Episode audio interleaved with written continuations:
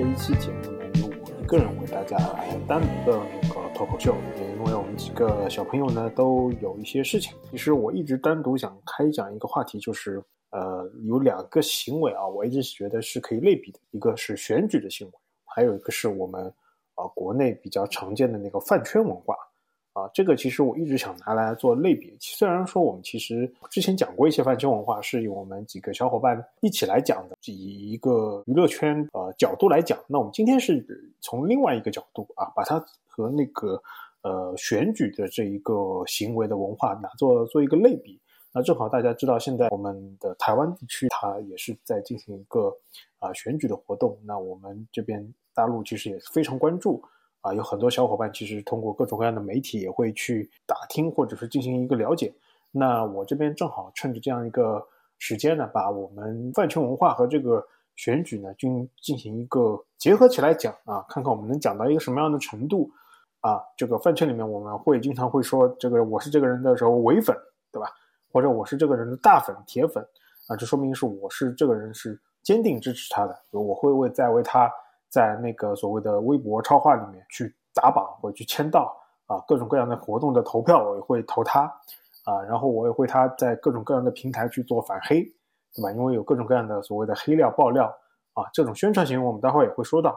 那还有一些人是我是他的那个路人粉啊，路人粉其实就是我不是那么坚定的支持他，但是我因为他的一些作品或者他的一些行为或者他相关的行为对他有好感，有时候啊，比如说我比较喜欢他的某些作品，那。他有时候的有些演出啊，什么投票我会为他去投，对吧？那还有一种是纯路人，纯路人可能是我不关心这个，我只关心哎这部剧里面他表现不错，或这部啊这个这这一系列歌这次歌很好听，那我对他会有一些好感。那有时候哎这个剧他演的不好，我就会对他产生一些不好的情感，对吧？对应选举里面就是中间选民啊，对于我饭圈里面其实就是一个呃路人盘，这个其实是一个很像的行为啊，包括我们这个。大陆地区，现在是饭圈文化比较多的话，都会为比如说我自己的偶像或支持的人物去啊打榜，还会去为他一些做一些代言，去做一些消费，对吧？然后各种各样的事情，我我个人理解和人类的这种本能的对于一种自己内心支持的，就是说偶像的行为的这种坚定的支持和喜爱的表达，这是一个啊，可能可能从某种意义的角度来上，从社会学的角度来上，是一个普遍的行为。那这个在娱乐圈里面。可能就表现为是呃，大家所谓的饭圈文化。如果说啊，不是那么我们不用那么尖锐的词，就是一种粉丝经济的行为。那对于于呃，在其他那个方面，那就可以，你可以认为是选举的行为啊，在社会学上啊，对于某些职位啊或者什么进行一个就是通过投票来决定他的归属的这么一个呃行为。这个其实可能从社会学角度来说，是人类的一种情感的释放。其实大家知道。呃，粉丝经济或者说我们叫饭圈经济，它逐渐演变成为呃成熟着或者说一个非常呃具有一个非常庞大的一个组织或者非常庞大的一个循环圈的各种各样涉及到各种各样圈各种各样人物的一个行为。同样的，大家知道在很多地方，比如说我们的那个啊台湾地区或或者说比如说啊日本地区或者说其他地区，它都会有一个啊相对来说比较。也是非常庞大复杂的一个体系，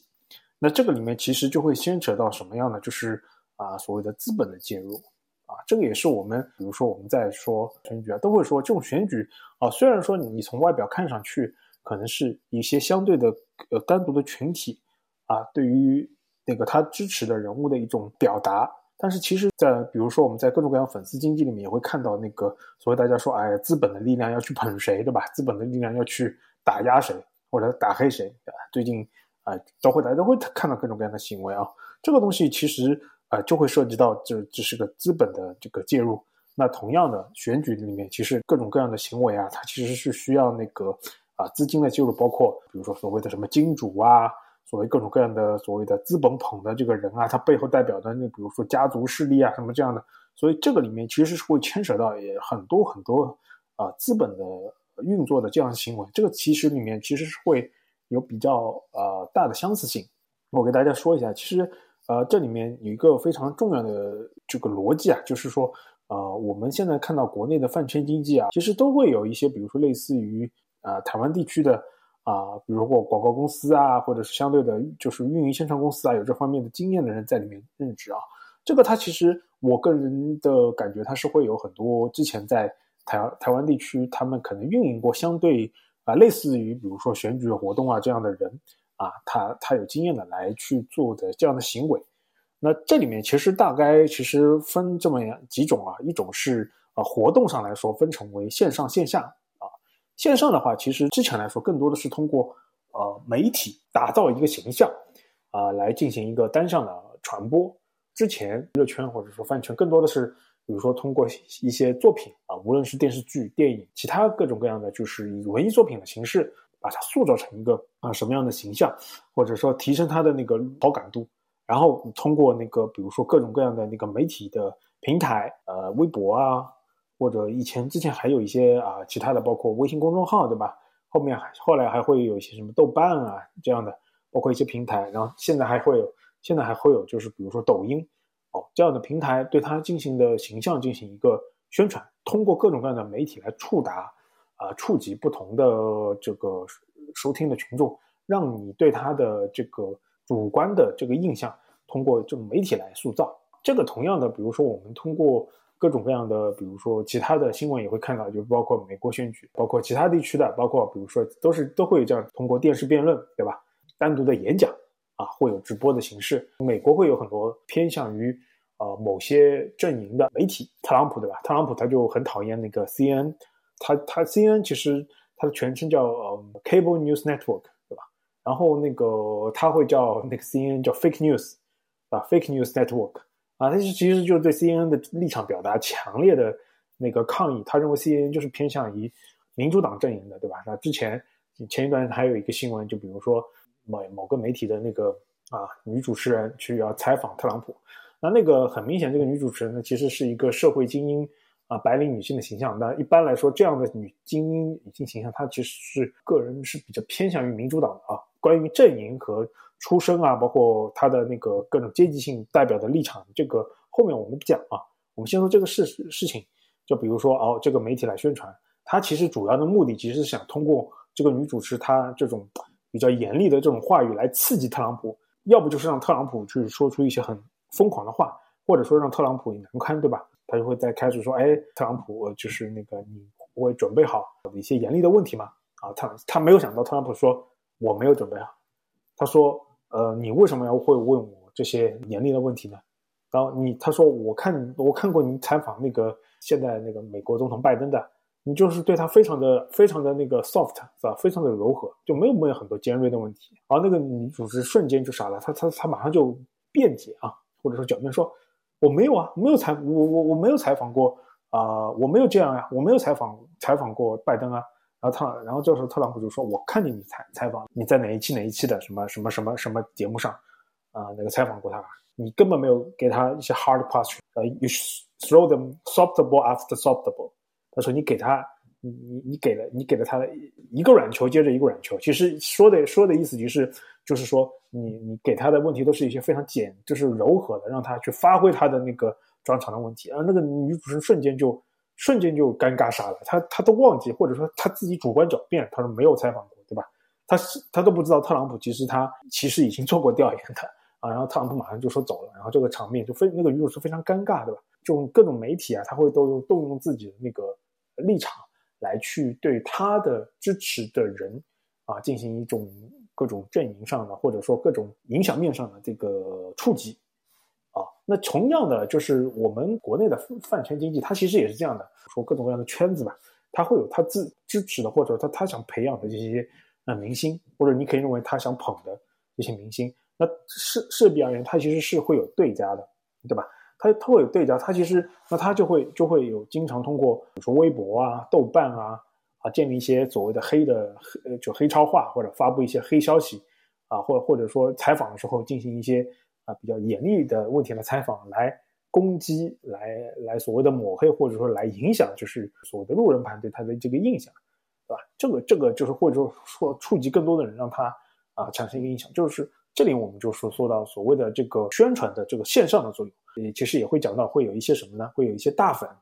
或者说在某些里面叫做 KOL 在这个选举里面叫做重，就是所谓的庄奖，就是大家大家其实也会知道，比如说某些人到某个地方，对吧？那个地方，比如说他们当地的这个所谓的他的在那个地方很有势力的人，对吧？他是不是支持？那我们同样说到这个饭圈经济里面的这些，它一样的，就是我们他会某个各个明星他会都养一些所谓的支持他的那个自媒体，或者说比较声量比较大的这些啊，就是人员，他来去支持他啊，通过不停的发送好的消息或正面形象，然后不停的发一些呃潜移默化黑的通稿啊，或者说黑的一些信信息来来影响，就是所谓的啊对家的势力，对吧？这个都会有一些相应的这个操作。那同样的，就资本还会影响的就是什么呢？这个线下的动员。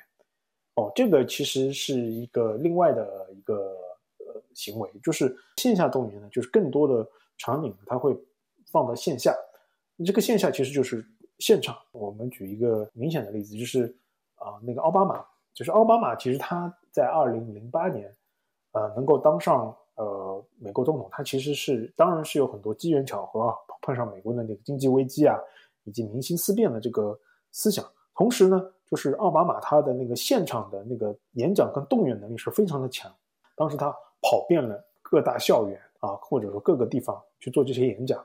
啊，然后通过这种线下的这种方式来那个触及到平民，让平民能更加的去烘托他的这个影响面。然后他会通过这样的情场景，然后他在民主党内部的那个初选里面，啊，是打败了那个希拉里·克林顿，啊，其实当时是大家普遍认为就是是啊，希拉里·克林顿他是会代表民主党来参选二零零八年的总统候选人。大家如果说对这方面感兴趣呢，就是建议大家可以去通过某些方式吧，去搜索一下，就是奥巴马他做一些演讲的视频。那我们这边的话，其实是建议大家，比如说。啊，从从纯学习的角度来去看一下这个视频啊，抛开那个立场问题，我们通纯通过一个宣传的角度来看这些问题，来看这些视频，其实你是可以学到很多的。大家如果去看一下，比如说奥巴马零八年当选之后，呃，那个他做的那个演讲，你就会就是非常明显的感到这个人他其实是有非常强大的舞台表现能力、语言组织能力，以及对于现场气氛的这个调动的能力。有一个所谓叫我们英语里面叫做 charisma，啊，就是中文里面或者翻译为叫做魅力。啊，这个东西其实是他通过线下的各种各样的活动来去动员产生的。啊，大家仔细去去网上看一下这些视频，其实当时是会是会有很多录像的嘛，去看一下，就首先他的口齿是非常的清晰，如果你作为一个呃就是英语爱好者学习者来说，你甚至可以把他的视频作为一个。英语学习的材料。啊，抑扬顿挫非常的好，也没有这种很浓重的这个美式口音。有些很多人他会讲话就会有非常带有很多地方色彩的就美式的口音，就比如说大家会去看特朗普啊，特朗普他其实他的美式口音里面其实是会带有一些他自己的腔调，这种腔调其实很有可能是他模仿自美国中下的白人中下那个蓝领阶层的一些相相带的口音，或者再带着加上他自己的一些习惯。啊，同样的那个那个呃，其他的那些人啊，他都会有一些美式口音，就传统的美式美式口音啊。就如果去看 Instagram 啊，会发现，比如说很多呃网红或者 KOL，他会有一些什么加州口音，就是那种鼻音很严重。然后 This is this is interesting question，就就这就是类似这种啊，就会拿腔拿调的这种，就是鼻音非常重的啊。但是奥巴马没有。所谓的这些线下活动动员，其实它是可以调动很多的这个底层或者说普通老百姓的这种支持的。同同样的啊，我们说饭圈啊，它其实以前也是这样的，它会有各种各样线下的场合，比如说各种各样的晚会啊，包括各种各样的那个演出的机会啊，演唱会、见面会的，日本会有，还有明星还会有什么见面会、应援会啊，以及啊，现在又更多了，就是另另一种就是面对面的形式，就是网络直播。这个其实是一个非常有影响力的行为，也是很多传统的依赖于线上宣传的啊各种动员的人啊没有想象的这种能力啊。后面我们会讲讲述几个案例吧，啊，让大家来让大家来对这个东西这方面的能力有更多的感受。还有一个问题就是通过各种各样的宣传的，它的目的是对一个你的这个所谓的支持的形象进行一个标签化，进行一个。神格化和进行一个立人设也好，或者说你对他其实是抱有一些你自己的共情的幻想也好，这个其实啊就会影射到我们阵营或者他对于这个人的这个打磨和打造的这个问题。当然，这就是也会我们也会看到，也会看到，就是很多明星或者说粉丝啊或者粉丝支持的人，他到了某某些程度之后，他就不再热衷于比如说跑流量。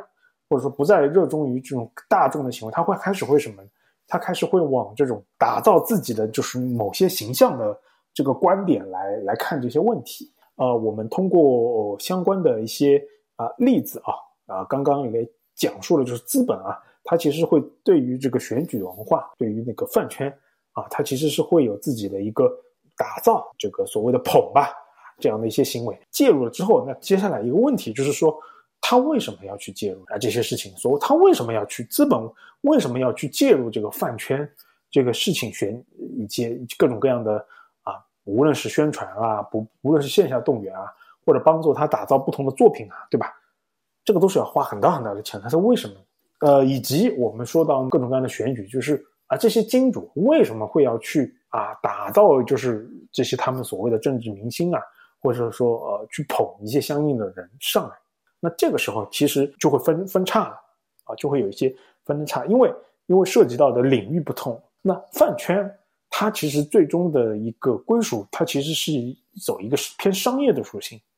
啊，更多的是偏商业的一个属性啊。饭圈经济它是通过是什么呀？它通过一些各种各样的行为，它塑造了一些明星，塑造了一些啊，就像所谓的标签之后，它开始利用这些。啊，所谓的明星啊，这标签去为他的呃作品以及各种各样的行为去做一个商业化的呃利润的攫取。那选举这个方面呢，它其实是会走得更隐晦一点啊。它就是资本的介入嘛，它肯定就是也是需要去做一些主力化的这个事情的。那它更多的是会什么呢？是通过呃他支持的某些的呃人物啊，或他支持的某些的。呃，势力的这个所谓的上台之后，通过相应的法律法规或者相应的政策上的影响面，能够更利于利于他去展开某些相应的这方面的工作。呃，虽然说他们是殊途啊，但就是其实同归啊。那我这边其实只是举一个就是可能会掉粉的例子，但是啊，其实是一个比就比较具有那个代表性的啊，这个例子就是饭圈里面的那个女女性主义啊。我们不说女权主义，是女性主义，呃的话题来讲，就是啊饭圈啊，它里面就会有什么所谓几个比较标志性的人物，就是我们所谓的八五花、九五花啊，什么什么什么花，对吧？这个其实就是所谓，就他们打造的就是相应的年龄阶层的这个女性演员和女性艺人的这么一个所谓的杰出的代表吧，对吧？我们这样认为啊，呃，这些呃所谓的什么什么什么花，对吧？它背后其实是。到一定程度之后，它你会发现，它呃，到一定程度之后，不再专注于就是比如说海量的去去接触一些作品，啊，它到一定程度之后，他有了很很大的所谓的路人盘啊，就是他有很就通过前期通过各种各样的作品吸呃吸纳了很多的路人粉丝，他有很大的那个国民的影响度之后，他开始塑造自己一个女性主义啊，他在或者说在女性这个当中的一个比较。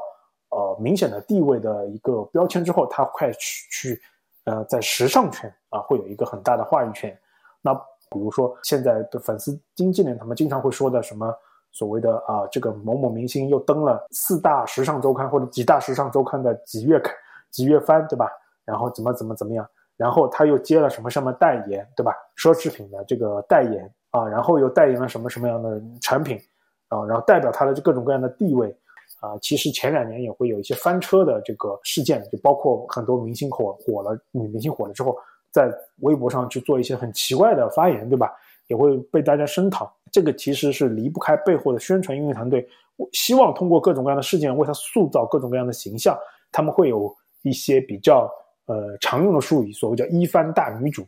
或者说现在很流行的叫大女主片，对吧？就是他们是通过是希望，其实说白了就是吧，就是。把很多，比如说所晋江的里面，就是所谓的女频的文章拿过来，去把它打造成一些片子，对吧？然后变成一个，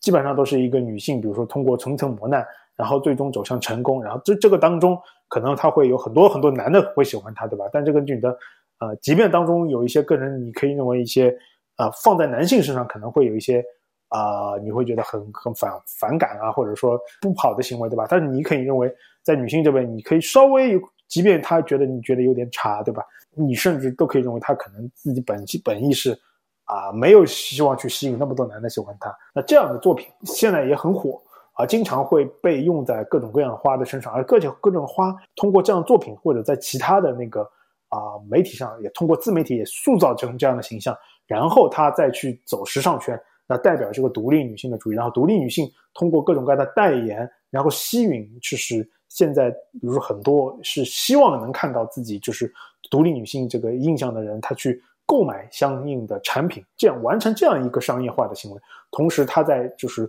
通过奢侈品对他的这个代言的定定位，对吧？能够保持他一个很高的一个在某些圈子里面的地位啊。在其实也包括圈子是，比如说这时尚奢侈品里面。它会有代言，里面它会有各种各样的等级，什么代言人啊，什么推广人啊，什么什么大使啊，对吧？就我们刚刚说到的女，就是所谓女性主义嘛。那同样的，同样的，比如说我们讲到那个选举的文化也会有啊。那就比如说我们说的那个美国的大选，对吧？它其实呃，大家知道这个民主党它背后一个重要的呃支持的势力啊，其实是那个。啊，所谓的呃 LGBT LGBT 群体，LGBT 群体，它通过支持呃民主党上台之后，那民主党也会通过推推行相应的一个啊法律法规，或者对于社会方面这方面的一些文化的倡导，来更加有利于，比如说啊 LGBT 群体，对吧？这里面其实就会包括了一些女性主义的群体在里面，他通过这样的来彰显他更多的一个。可见性，啊，或者说通过这样的可见性完成一些它的那个资源的截取，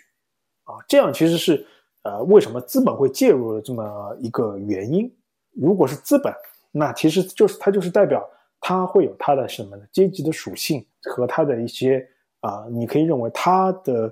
品审美品味和它的一些认知和见解上它的局限性啊，这个是怎么理解呢？啊，我这个说的是什么意思呢？我举给大家举几个例，两个例子啊。啊，二零一六年吧，二零一六年奥巴马当完两年呃两届总统之后啊，美国总统的这个选举吧，啊，当然两位候选人是民主党的希拉里对于共和党的那个特朗普。呃，大家知道，其实美国的媒体吧，或者是美国的新闻媒体，或者说包括电视媒体，基本上都是以呃白人。上有白人，或者说受比较良好教育的这样的群体作为代表的，那当时呢，他们呃在很多场合下其实是看不起，或者说比较有些忽视这呃中下阶层的这个老百姓他们的一些一个一些具体的生活行为的的一些反诉求吧，啊，然后呢，他们其实，在那个时候，他们的一些背后的资本啊，或者他们的一些相关的这个所谓媒体，他们想塑造的一个是什么样的事件呢？他们其实想塑造的一个历史事件，其实就是历史上第一个啊女性的总统啊这么一个历史的事件哦，然后就其实完全忽略了，就是老百姓根本不 care 啊或者不关心这个事情啊，其实老百姓更关心的就是怎么选一个对吧总统来帮他们解决现现在的问题。那相相反的，这个特朗普对吧，他就是更加的在乎这个底层的所谓他就蓝领的。就传统的美国白人的家庭啊，或者说工薪阶层以下，或者工薪包括工薪阶层以下的广大的那个白人，他们的那个诉求啊，虽然可能会有一些极端，包括他提出来的一些口号和主张会有些极端，但是他其实是反映了相关的诉求。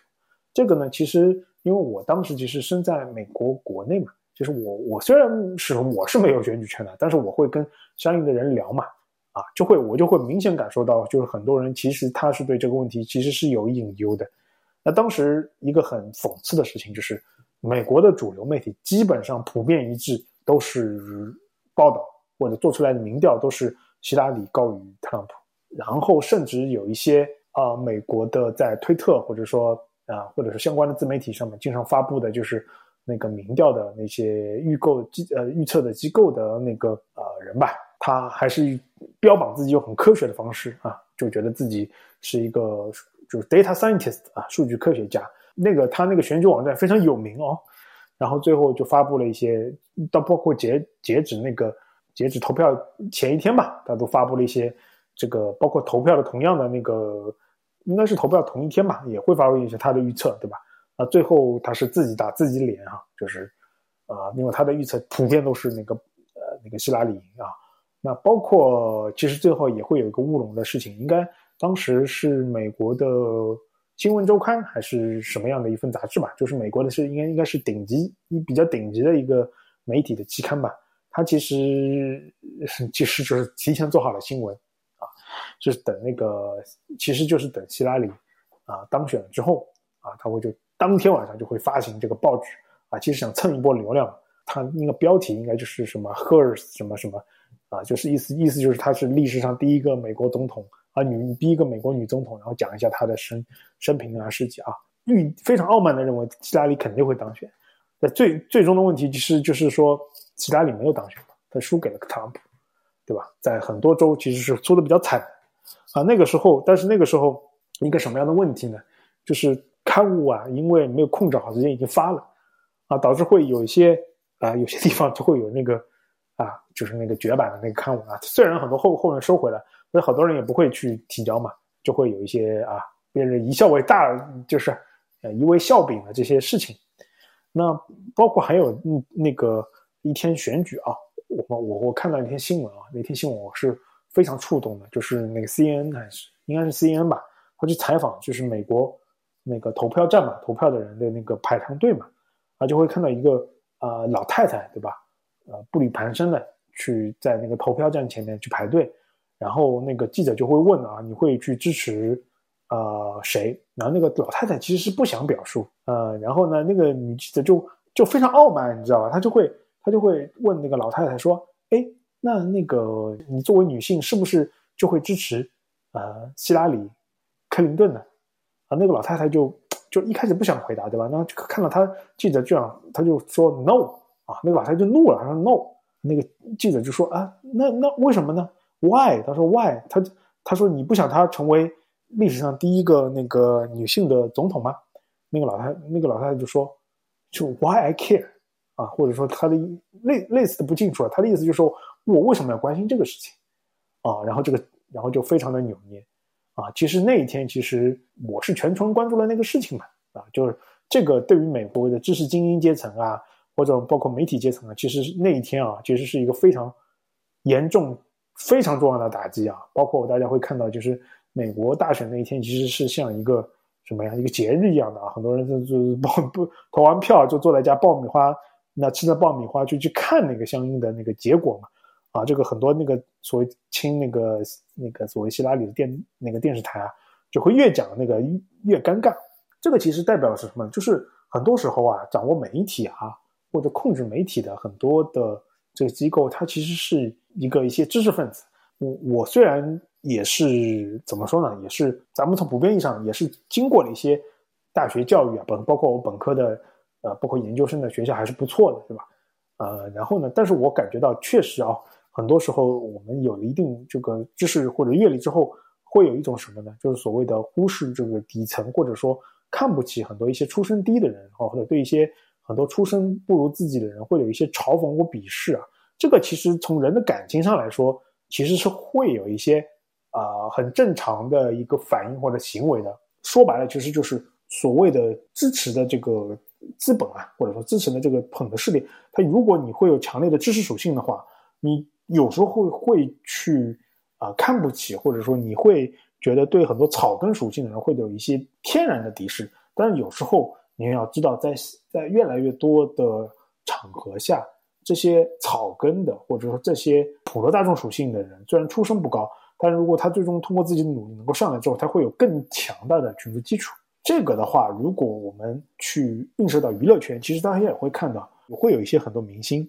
他其实是什么？他是草根出身啊，通过比如说网红啊，或者一步步上来，对吧？后来成，无论是进了娱乐圈，还是进了其他的什么圈子，